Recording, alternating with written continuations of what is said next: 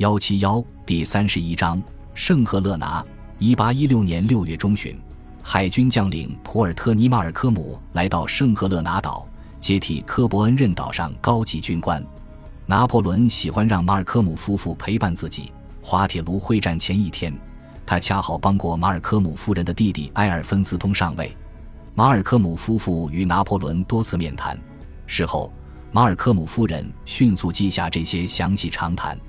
马尔科姆发现，拿破仑比其画像高手一些，他的举止平易近人。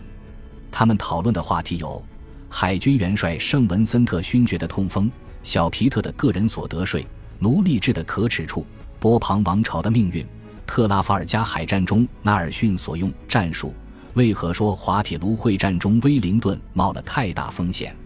谈话还涉及昂吉安公爵与雅法屠杀。这说明马尔科姆夫妇可以和拿破仑聊任何事。在单单一次会面中，他们就谈到苏格兰贵族制、威灵顿和纳尔逊如何选择头衔、谢里登的剧作、对手约翰米尔顿的共和主义、莎士比亚之后英语有多大改变、德莱顿和爱迪生是否让英语走向现代化。拿破仑询问拜伦，对比意大利诗歌与散文，然后他坐下同马尔科姆夫人下棋。据马尔科姆夫妇记载，拿破仑经常大笑。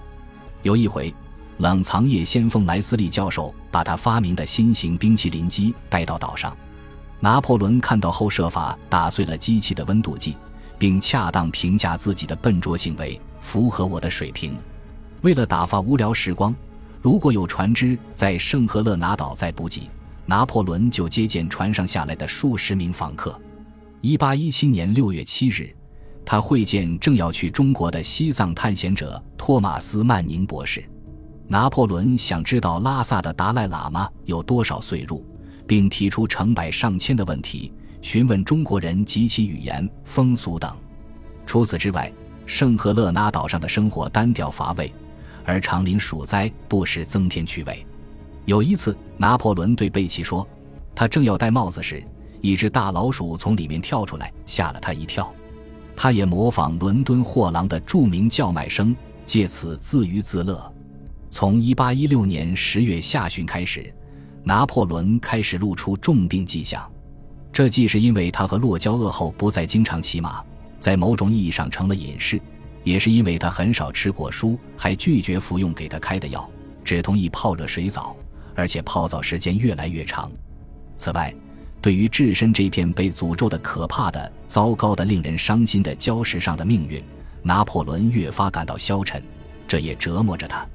巴里奥马拉定期向洛汇报其病人的身体状况，他每周写下详细总结，有时每天都写。根据这些文件，我们可以获知拿破仑的症状。奥马拉诊断后认为病人患有肝炎。1817年10月，他和洛为此争吵。洛认为。这种结论一出，人们会指责英国政府把拿破仑送来这个骨子里有些不健康的地方。吵架后，因为拿破仑不肯见洛任命的医生亚历山大巴克斯特，他只好记下奥马拉的口述内容，然后向总部报告。这种荒唐局面一直持续到1818年8月。当月，洛把奥马拉赶出圣赫勒拿岛。1816年10月20日，奥马拉报称，拿破仑抱怨道。他的牙龈松软，轻轻一碰就流血，脸色也更苍白了。此后，拿破仑的病况如下：呼吸困难，下肢肿胀发冷，患有间歇性神经性头痛和轻微腹泻，脸颊烧肿，牙龈发红，脸颊肿大，极其疼痛，患有严重的黏膜炎，脚踝水肿，晚间想休息，常有尿频倾向，右疑难正区有钝痛，右肩有类似感觉。脉搏从一分钟六十下升到六十八下，肠子易受刺激，脸颊疼痛，肋骨疼痛。奥马拉据此推测，要是这些症状存留或加剧，那么完全有理由认为他的慢性肝炎发作了。一八一七年秋，奥马拉拔掉了拿破仑的一颗牙，这是后者一生中唯一一次做手术。十月九日，拿破仑的右肋钝痛，痛感更加深入体内。他的双腿有些消肿，右肋感觉不便。昨夜他有一些心悸症状，更确切地说，肩胛骨下剧痛，右肋断断续续发痛，一定程度上影响呼吸。昨日他在阳台台阶上坐了很久，这很可能是疼痛原因。右肋钝痛，想睡觉。拿破仑寿数未尽，但他的身体显然不好。一八一七年末，拿破仑苦于消沉、肝病、胃疼，或许他还得了乙肝。想到夜晚就令人不快。他对贝特朗说：“一八一四年，他试图在枫丹白露宫自杀；一八一五年，他可能也试着在爱丽舍宫自杀。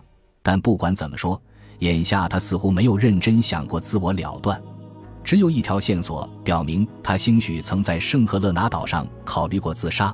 他出自他去世半个多世纪后的二手材料。一八七七年，阿尔比纳德蒙托隆的情夫巴兹尔杰克逊出版回忆录。此书称，在圣赫勒拿岛上，古尔戈会说奇怪的话。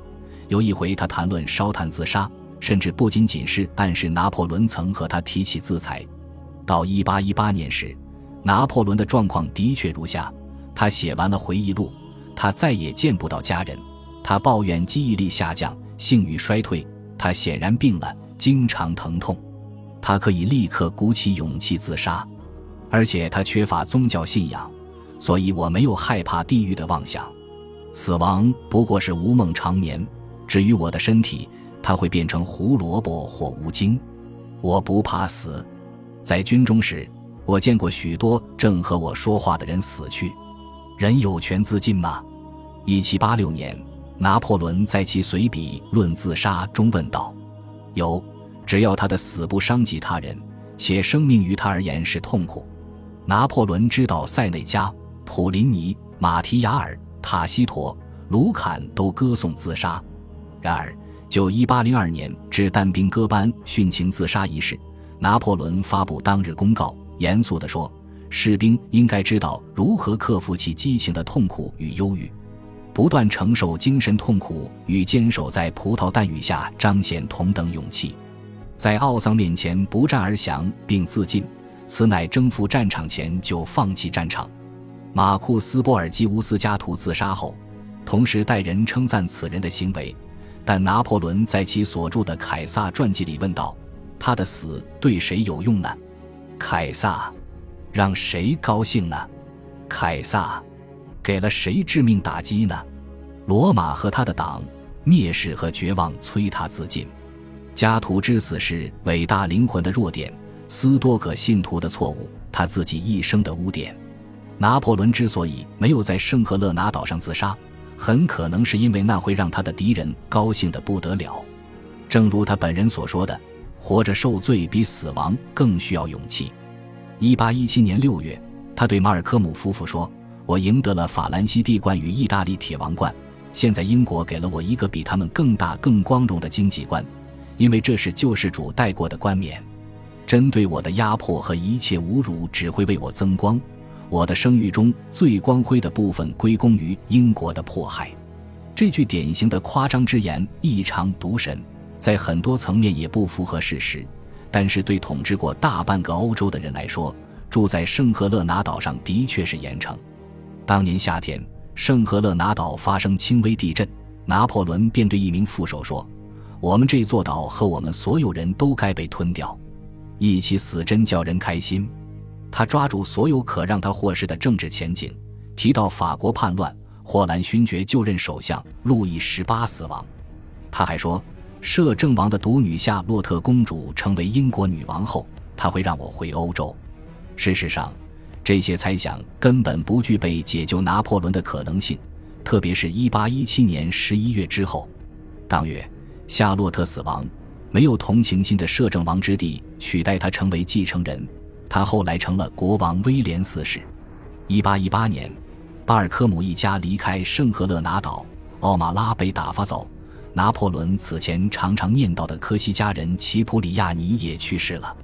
贝奇临走前发现，某次发病后，拿破仑的健康水平严重恶化了。他写道：“疾病破坏并改变他的样貌，见他这样让人忧伤。他的脸简直是蜡黄色，两侧脸颊都有肉块下垂。他的脚踝肿得厉害，以至于肌肉几乎是挂在鞋子两侧。